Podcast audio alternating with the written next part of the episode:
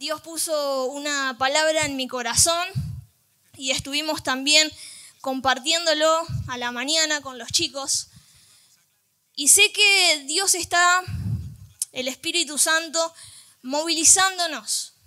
Él nos ha dado cosas, Él nos ha dado dones, nos ha dado talentos, habilidades. Y estamos en un tiempo donde las cosas, así como decíamos hace un ratito acá David, se están poniendo como raras, heavies.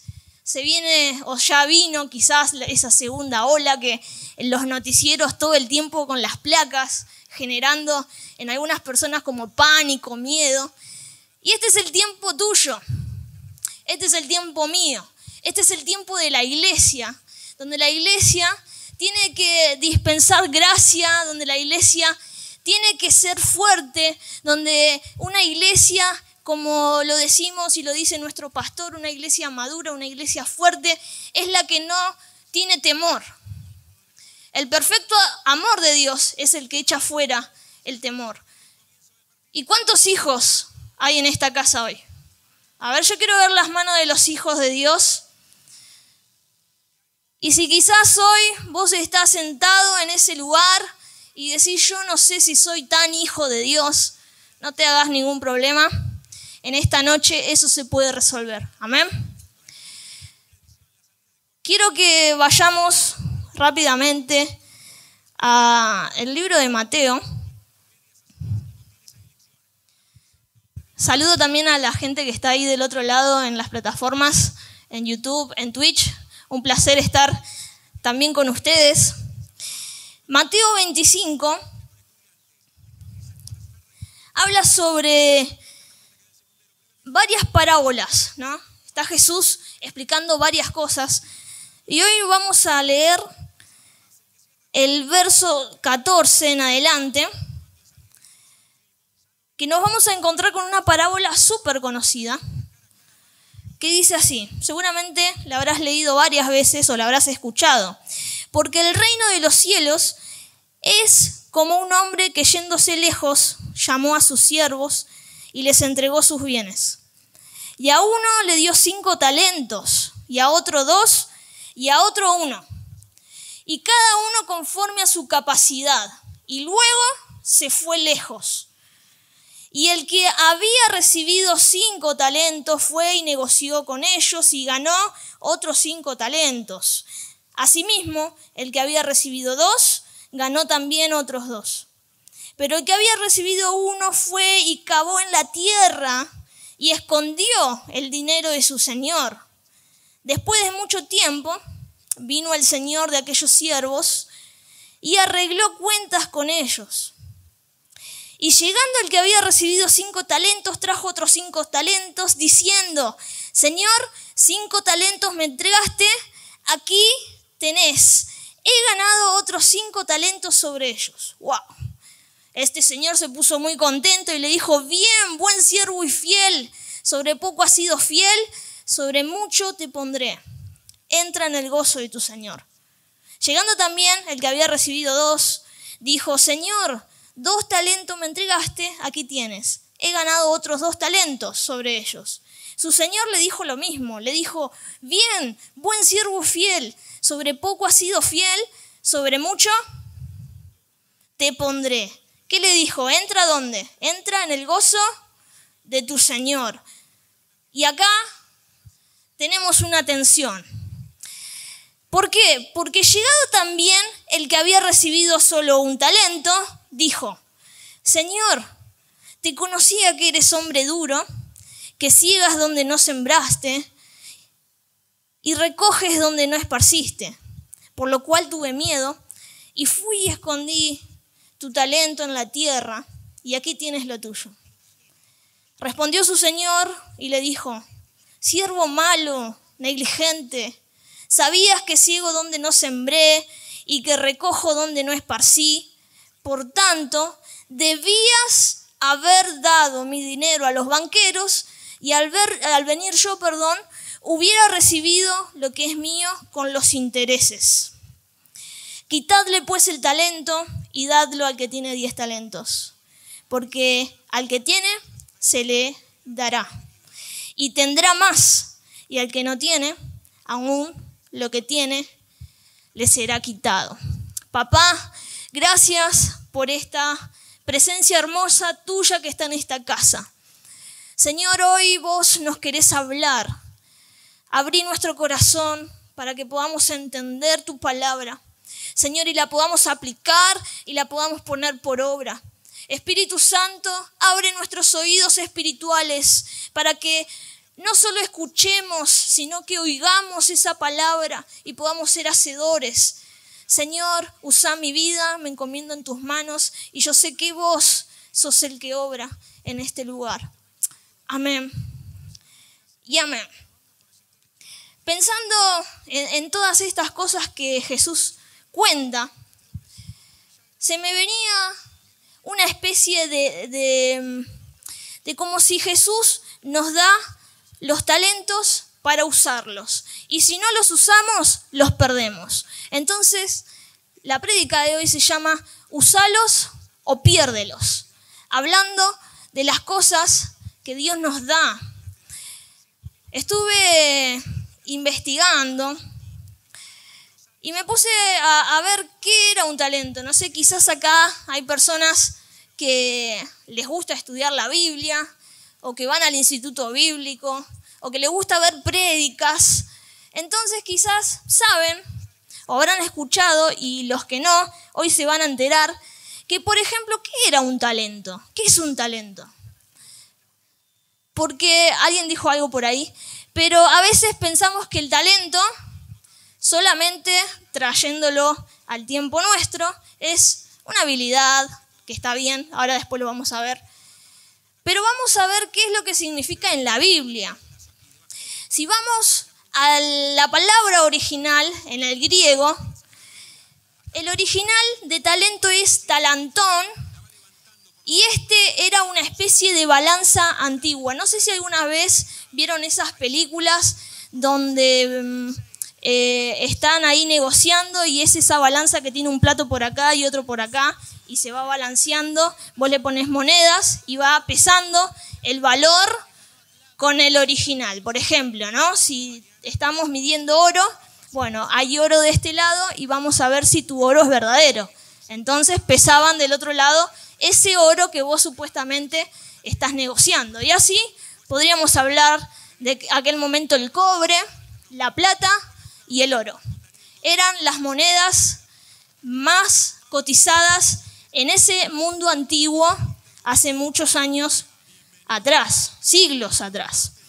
Entonces, teníamos en este caso esta balanza que se usa esta palabra talantón para pesar. Pero también se usaba esta palabra talantón para la moneda que se estaba cotizando, que era la que más cotizaba en ese mercado, que era el talento, era una moneda el talento. Una moneda que cotizaba muchísimo. Teníamos en cobre, teníamos en oro y teníamos una intermedia que era la plata. En este caso Jesús habla de la moneda de la plata. Entonces, me puse a investigar y seguí investigando y llegué a la conclusión que esta palabra nos habla de algo que se va a medir y también nos habla de algo que se nos da. O sea, es como si Dios nos diera algo que en algún momento Él lo va a medir, Él lo va a pesar.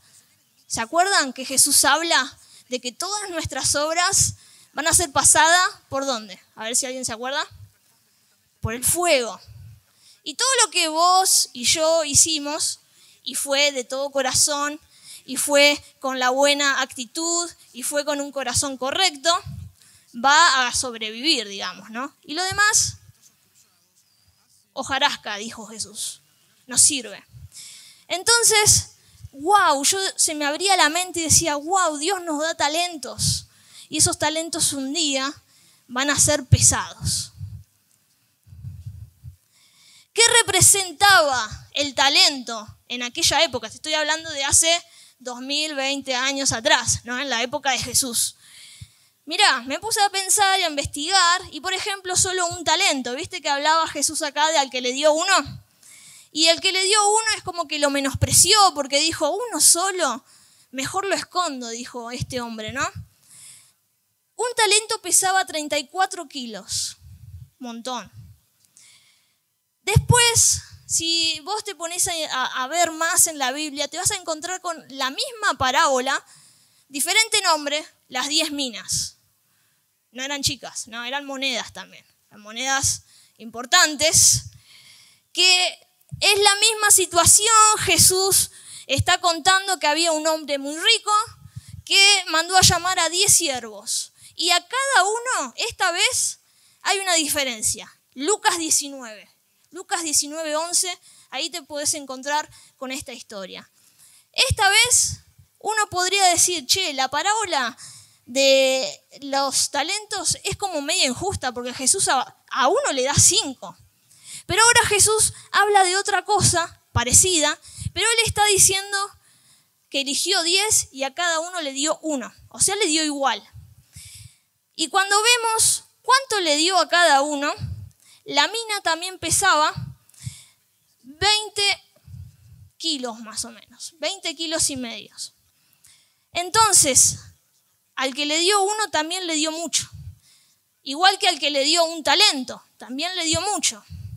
Vamos a ver, un talento era igual a 60 minas o a 300 ciclos de plata o a 6.000 denarios. Los denarios eran monedas, era lo más bajo, como el peso argentino, ¿no? Era lo más bajo del mercado en ese momento.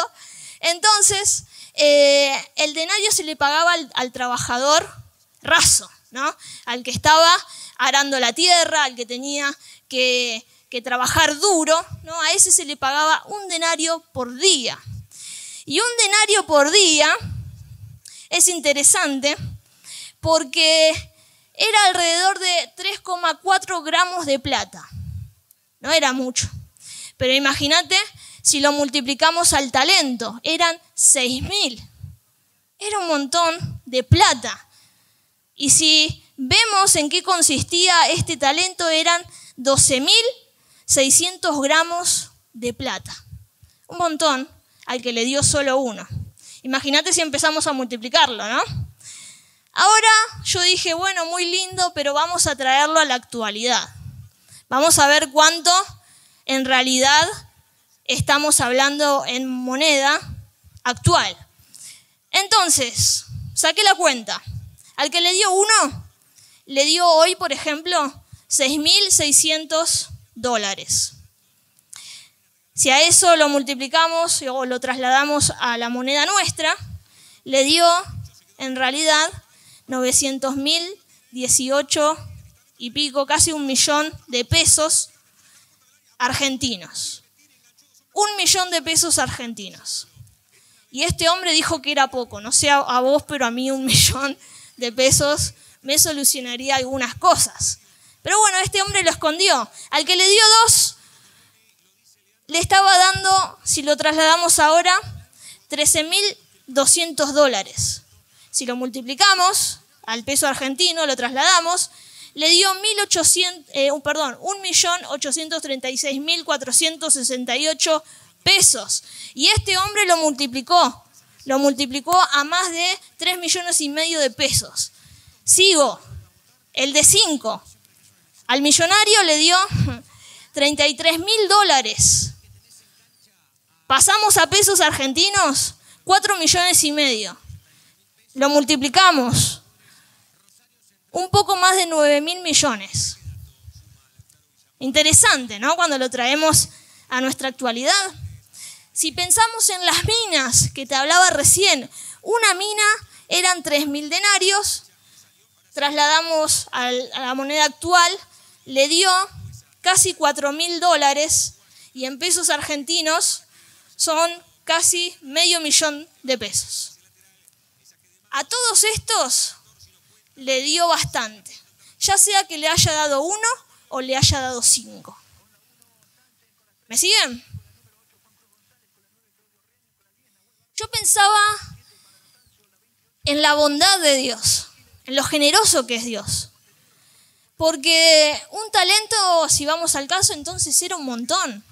Era como si alguno de nuestros padres o vos que estás trabajando quizás te echan y te indemnizan, ¿no? Y te dan una plata y vos sabés que por lo menos un año o dos años vas a poder proyectar y vas a poder hacer rendir ese dinero. Algunos se ponen negocios, invierten, es lo que cualquiera haría, ¿verdad? O por lo menos yo. En cambio, este dice que lo escondió. Eso es tremendo. Ahora pensemos en esto, saquemos la plata de lado y pensemos en lo que Dios nos da como talento hoy. ¿Qué es un talento? Hoy en día pueden ser tus dones, tus habilidades, el tiempo, la energía que tenés hoy. Sos joven, sos adolescente, tenés toda una vida para servir a Dios. La educación que puedas tener, el entrenamiento que puedas también hacer, el conocimiento, tu intelecto, los recursos materiales que puedas llegar a tener, los recursos tecnológicos que también puedas llegar a implementar, tu fuerza, la influencia. ¿Sabes que cada uno de nosotros podemos influir a mucha gente? ¿Vos lo sabías? Capaz algunos dicen, mirá si yo voy a influir a alguien. Sí, hay gente que está viendo, aunque vos no lo creas. Nuestra influencia es importante en la sociedad en la que vivimos hoy. Otra cosa y una de las más importantes, las oportunidades que hoy vos tenés de servir a Dios mientras te encuentres en esta tierra. Porque de eso se trata. Todo lo que hagamos nosotros acá, vamos o va a depender de lo que recibamos allá. Quizás algunos piensen que esto es muy lejano, porque somos jóvenes. ¿Y quién piensa en que Jesús puede llegar a venir hoy? Hablaban de eso la semana pasada, ¿se acuerdan? Pero es una realidad. Jesús puede venir en cualquier momento o a vos se te puede acabar la vida como a mí en cualquier momento. Somos como la flor del campo. Un día estamos y al otro no. Con esto no quiero ser catastrófica, ¿no? No quiero infundir miedo hoy, ¿eh? Pero entiendo que hay cosas que nosotros tenemos que caer a la realidad y yo sé que Dios te quiere hablar. Yo te quiero contar y te quiero compartir porque vos debes estar pensando ahí, entonces, ¿cómo yo puedo ser fiel? ¿Cómo, Señor, yo puedo llegar a ser fiel? Y si leemos el capítulo 25, vamos al verso 21, dice, y su Señor le dijo, bien, buen siervo fiel, en lo poco has sido fiel, te pondré sobre mucho. Entra al gozo de tu Señor. Y fíjate que al segundo, al que le dio dos talentos, también le dijo lo mismo. Bien, buen siervo fiel, en lo poco has sido fiel, sobre mucho te pondré. Entra al reposo de tu Señor. ¿Cómo puedo llegar a ser fiel? Justamente es no desechando las cosas que Dios te da. A veces creemos que Dios nos dio, poco. Acá vemos tanto como hablaba de las diez minas o de los cinco talentos, diez siervos y otros tres que recibieron algo, que algunos le dieron valor y otros no. ¿Sabes que no es bueno desear que nos hubiesen dado más? Yo conozco mucha gente que siempre quiere lo que tiene el otro, siempre. Y por ahí es muy bendecido o bendecida, pero siempre está mirando lo que no tiene. Y es como esta parábola. El que tenía uno se lamentaba seguramente porque recibió uno y el otro recibió cinco. No es bueno. No es bueno desear lo que otro tiene. Estamos llamados a hacer lo que más podemos con lo que tenemos.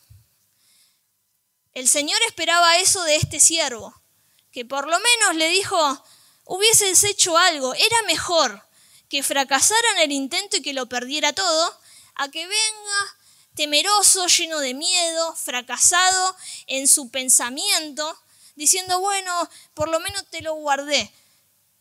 El talento no es para guardarlo, el talento es para usarlo. ¿Para qué tenemos talento? Se pueden llegar a preguntar. El talento es para servir al cuerpo de Cristo. El talento es para servir. El talento no es para escondérmelo y que un día yo vaya a mi cuarto y abra, yo tengo un ropero donde guardo mi guitarra, tengo todas las guitarras guardadas. Entonces, imagínate, Dios a mí me dio un talento y yo lo escondí en el ropero. Entonces, cada vez que se me ocurre, voy a mi cuarto, saco la guitarra y me pongo a, a tocar ahí y nada más. Y no lo ejercito y no hago que otros puedan escuchar a través de la música el mensaje de salvación. Lo escondo para mí, no porque yo toco mal, no porque se van a reír, no porque no soy tan buena como el flaco, no, no está el flaco ahí, se lo, llevaron. No, yo no toco como ellos, entonces voy a dejar mi guitarra en el placar, ¿no? Y a veces con un montón de cosas hacemos lo mismo. El tema es que tenemos que dejar afuera el temor. Juan, en su carta, en primera de Juan 4:18, dice que el perfecto amor echa fuera el temor. Cuando vos amás a Dios, de verdad te digo, ¿eh? cuando vos lo amás, no importa el qué dirán, no importa si tiene más o si tengo menos, yo le voy a servir porque si Él me salvó, si Él me sacó de lo más bajo, si Él hizo tal sacrificio por mí, ¿cómo yo no le voy a ofrecer mi vida y le voy a servir hasta el fin? De eso se trata ser fiel. Entonces, sigamos pensando, ¿cuál es la recompensa por haber sido fiel? Y la recompensa por un trabajo bien hecho, si vos leíste la historia conmigo, te vas a encontrar con que se trabajó un montón, pero la recompensa es más trabajo. se rían. Interesante. Vos sabés que este señor, que era muy rico, no le dijo al que tuvo cinco y lo multiplicó, no le dijo, che, qué buen trabajo, tomate vacaciones, anda nomás, lo hiciste bien. No, no, Dijo, sobre poco me fuiste fiel, sobre mucho te voy a poner. Lo puso sobre más, le dio más trabajo, le dio más responsabilidad. Cada vez que nosotros hacemos algo pequeño para Dios, si lo hicimos de corazón, si lo hicimos con una buena actitud, es muy probable que Dios se acerque y te diga, muy bien hecho, vamos por más. No es que me tomo vacaciones, vamos por más. ¿Se entiende? Amén. Entonces,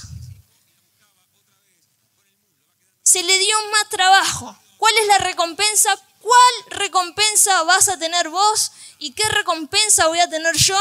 Más trabajo, más laburo, más predicar el Evangelio, más. La gente allá afuera se pierde. La gente allá afuera sufre y no entiende la verdad que a nosotros se nos reveló. Si vos darías, aunque sea 20 minutos de tu vida, de todo tu día, de las 24 horas, para hablar con alguien que no conoce de Jesús, te vas a encontrar con un montón de realidades. Y ahí es donde vos tenés que entrar en acción porque Dios te dio algo, te dio un talento y a veces vos podés llegar a pensar como yo pensé en su momento, mi talento, Señor, lo uso acá arriba. ¿Sabes? Los años que estuve tan equivocada, gracias a Dios que Dios pone personas para formarnos.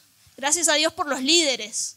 Yo tuve, creo que a la mejor líder, que ella me formaba y me tenía tanta paciencia y me decía, Giselle, la necesidad está afuera, está muy bien tu talento, pero tenés que salir afuera. Hasta que yo entendí que es muy lindo servir acá, es re lindo predicar acá, pero necesitamos ir allá a predicar. Y por más que vos me digas, pero estamos en la segunda ola, podemos predicar de otras maneras. David recién decía las redes sociales, todo lo que vos tenés y yo también al alcance del teléfono. Lo que vos quieras podés hacer y de la manera que vos quieras. Predicar el Evangelio es todo lo que tenemos que hacer. De esa manera uno es fiel. ¿Y cuáles son las, las consecuencias si no soy fiel?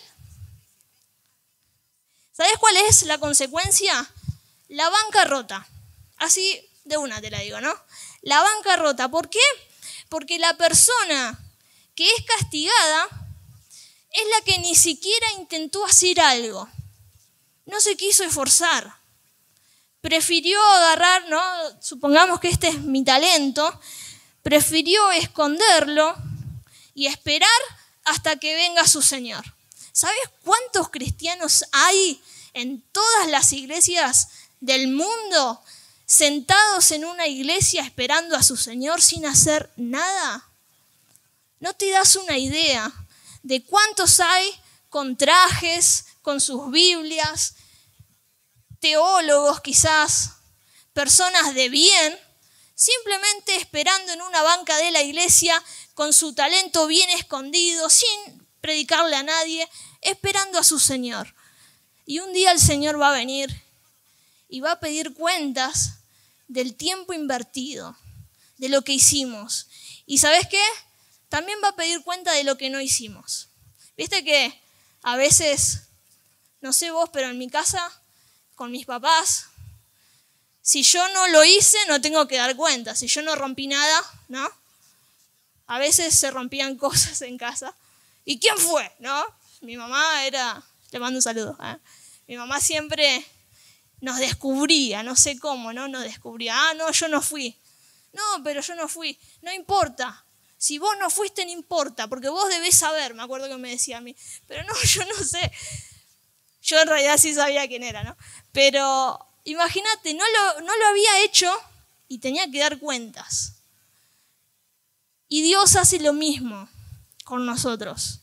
Entonces, ¿cuál es la consecuencia de no haber sido fiel? La bancarrota, porque si lo hubiese arriesgado, quizás hubiese perdido, pero hubiese sido mejor. Hubiese sido mejor haberlo perdido todo por no hacer nada en absoluto. A veces vale la pena el riesgo. Pedro se tuvo que arriesgar a caminar por el agua y era muy probable que no lo lograra. Pero ¿quién le puede decir a Pedro el día que vayamos y lo encontremos, che, Pedro, te hundiste? Y él te va a decir, pero caminé, ¿no? Y así podríamos hablar de un montón de personas, de hombres y de mujeres, que es probable que fracasaron en el intento. Pero ¿quién le puede decir que no hizo nada? ¿Sabes qué? A mí muchas veces me dijeron, G, no hagas tal cosa, porque no es lo tuyo. Te puedo contar de un montón de cosas graciosas que sí, no eran lo mío, lo mío no era la danza, lo mío no era eso, gracias a Dios que no seguí adelante con eso porque era un desastre. Después, la música, y la música sí era lo mío, pero David y algunos de mis hermanos pueden decir que era mala en la música, no era que era mala, no pegaba una, me tenían que pegar a mí para que aprenda. Pero yo le pedí a Dios una oportunidad para servirle.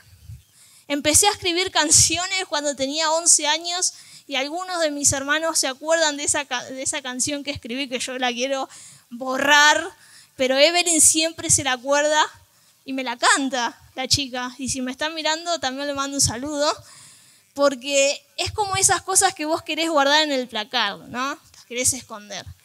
Pero empecé y le pedía tanto a Dios que Él desarrollara el talento, porque si no tenía que volver a danza, ¿no? porque mi mamá quería que yo esté en danza, mi papá.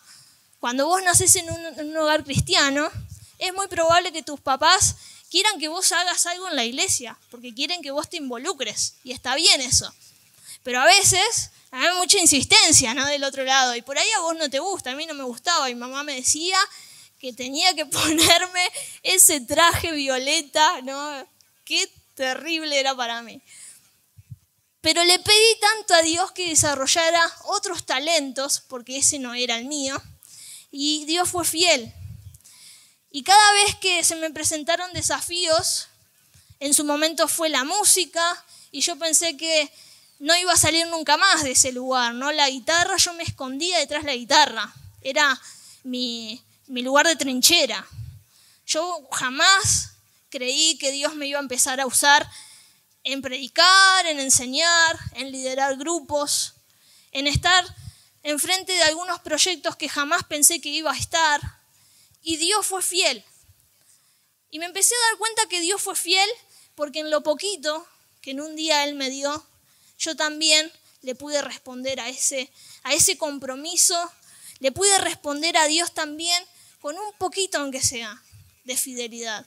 Porque en el proceso hubieron muchos tropiezos, Hubieron muchos, muchas veces quise abandonar y tirar la toalla, porque cuando vienen los problemas, porque cuando vienen las críticas, porque cuando vienen personas que vos admirás y te dicen, no vas a poder, se complica y uno empieza a pensar, ¿qué mal hay en mí? Pero sabes qué? De eso se trata, porque Dios pone esos desafíos para probar tu fidelidad. Y cada vez que hoy yo me enfrento con esas cosas, digo, wow, es una nueva oportunidad para probar mi fidelidad. Y hoy yo te quiero desafiar a eso, a que vos tomes este desafío de poder ser fiel a Dios, ser fiel a Dios. Usa tus dones, usa tus habilidades, usa todo lo que Dios te dio. ¿Sabes qué? Se dice que el mayor error que una persona puede cometer en esta vida es continuamente estar temiendo a cometer un error. Si vos vivís pensando que te vas a equivocar, ya fracasaste. Tenemos que cambiar esa mentalidad. Los siervos que recibieron estos cinco talentos o los dos talentos se pusieron en riesgo a poder quizás perderlo todo, pero dieron un paso de fe. Usaron sus dones, usaron sus habilidades para negociar y lo lograron. Y hoy yo te digo lo mismo a vos y me lo repito también a mí. Vale la pena el riesgo, vale la pena. Jesús un día nos va a decir, lo hiciste bien, vení, entra conmigo a esa gran fiesta que algún día vamos a tener. Y sabes qué? No solamente allá en el cielo que va a ser glorioso, sino también acá en la tierra, el ver personas transformadas, por el poder de Dios es lo que nos tiene que alegrar el corazón. De esto se trata el Evangelio. No se trata de esconder la luz, se trata de alumbrar. Se trata de alumbrar. Te voy a invitar a que te pongas de pie ahí donde estás y que le digas al Señor, te tomes ahí unos minutos y decirle, Señor, te estoy siendo fiel. Pensá en lo que Dios te ha dado. Quizás algunos puedan llegar a decir, bueno, a mí Dios no me dio mucho. Quizás no tengo mucho. Quizás no soy como, como otras personas. Pero ¿te acordás que hablábamos de no compararnos? Como le pasó al que tenía solo un talento, que en realidad era un montón. Entonces, en realidad Dios te dio un montón. Si te pones a pensar, Dios te dio un montón. Porque si lo comparamos con la otra parábola, a todos le dio lo mismo. ¿Sabes qué? Jesús a nosotros nos dio la misma medida de fe. Jesús a nosotros nos dio la misma salvación. No hizo excepción de persona. Él no es que me salvó a mí por la mitad y a vos te salvó por completo. No, Él nos salvó a todos por igual. Cuando nos acercamos a Dios, Dios nos escucha a todos por igual.